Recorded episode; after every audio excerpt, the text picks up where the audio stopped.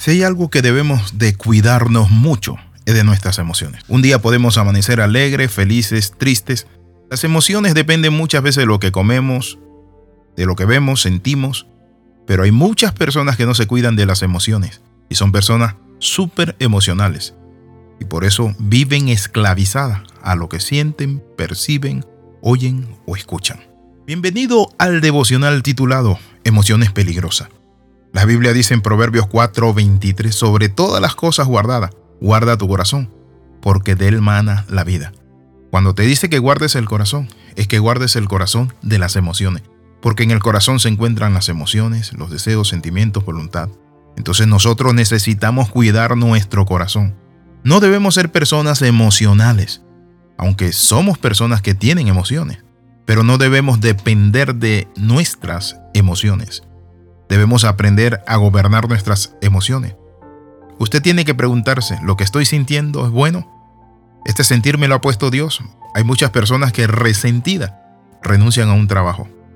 Simplemente se ciegan y no miran las consecuencias que pueden traer a su hogar. Hoy vamos a ver cómo nosotros podemos mantener esas emociones bajo control. Emociones peligrosas. La Biblia dice en el libro de Job capítulo 11 versículo 13, si le entregas tu corazón y hacia él extiendes la mano, si te apartas del pecado que has cometido y en tu morada no das cabida, no das cabida al mal, entonces podrás llevar la frente en alto y mantenerte firme y libre de temor.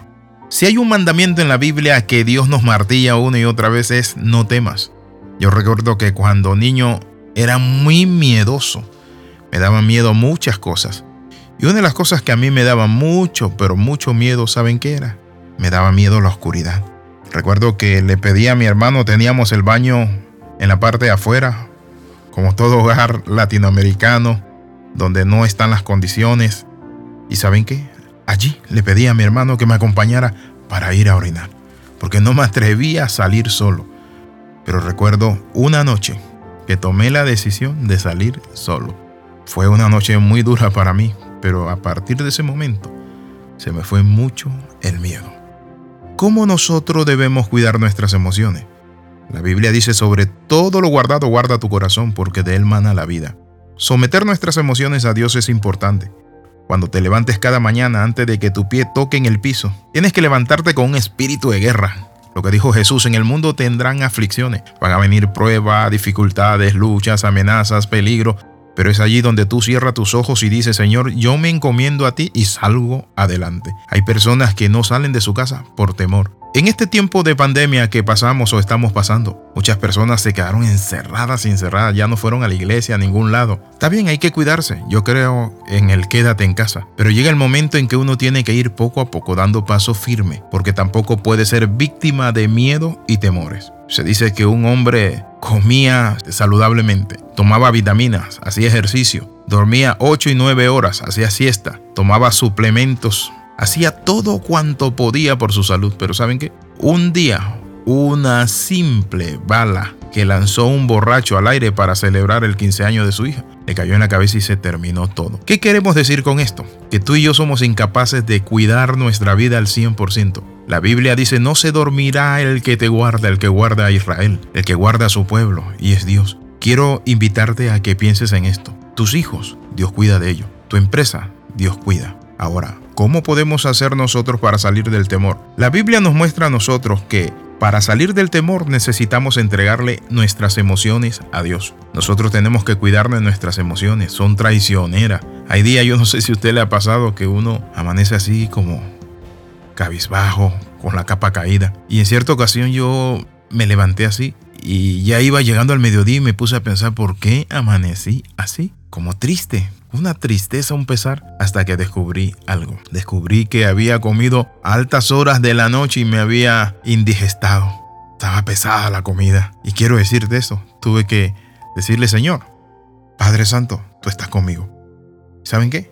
y nuevamente recuperé mi ánimo. Es importante que nosotros entendamos que el ánimo es atacado por el enemigo, por las circunstancias, las situaciones, pero es ahí donde cada uno de nosotros tenemos que ser sabio gobernar nuestros impulsos y emociones. Las emociones forman parte de nosotros y que y pese a que son necesarias y que se adaptan, pueden causarnos sufrimiento. El sufrimiento viene provocado muchas veces por la valoración negativa que hacemos de las cosas. Intentamos luchar contra esas cosas y la decisión que tomamos muchas veces, pero es allí donde tenemos que cuidarnos y ser hombres de convicciones, ser personas que confían en Dios. Hoy quiero que veamos algunos pasos para vivir una vida en paz y sin miedo.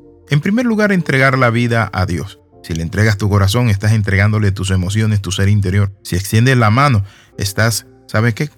Conectando lo interior con lo exterior. Entonces es muy importante que tú te muevas en las convicciones, en lo que te da el Espíritu Santo de Dios. Lo otro, apártate del pecado. El elemento más estresante y destructivo en la vida del hombre ¿Sabe cómo se llama? Se llama pecado. Por eso la Biblia dice, si en tu casa no das cabida al mal y te apartas del pecado y acudes a él, ¿saben qué pasa? Dios se glorificará. Entonces necesitamos en último lugar hacer ejercicio. Sal a correr, nadar, juega, pasea, pesca. Van a ir siendo moldeada de una manera especial. Quiero invitarte a orar. Padre, en el nombre de Jesús entregamos nuestras emociones, las ponemos en tus manos de amor. Creemos en tu gracia salvadora. En el nombre de Jesús. Amén y amén escriba al más 502 42 45 60 89. Recuerde apoyar a Audio Devocionales Palabras de Transformación. Bendiciones de lo alto, le saluda el pastor Alexis Ramos.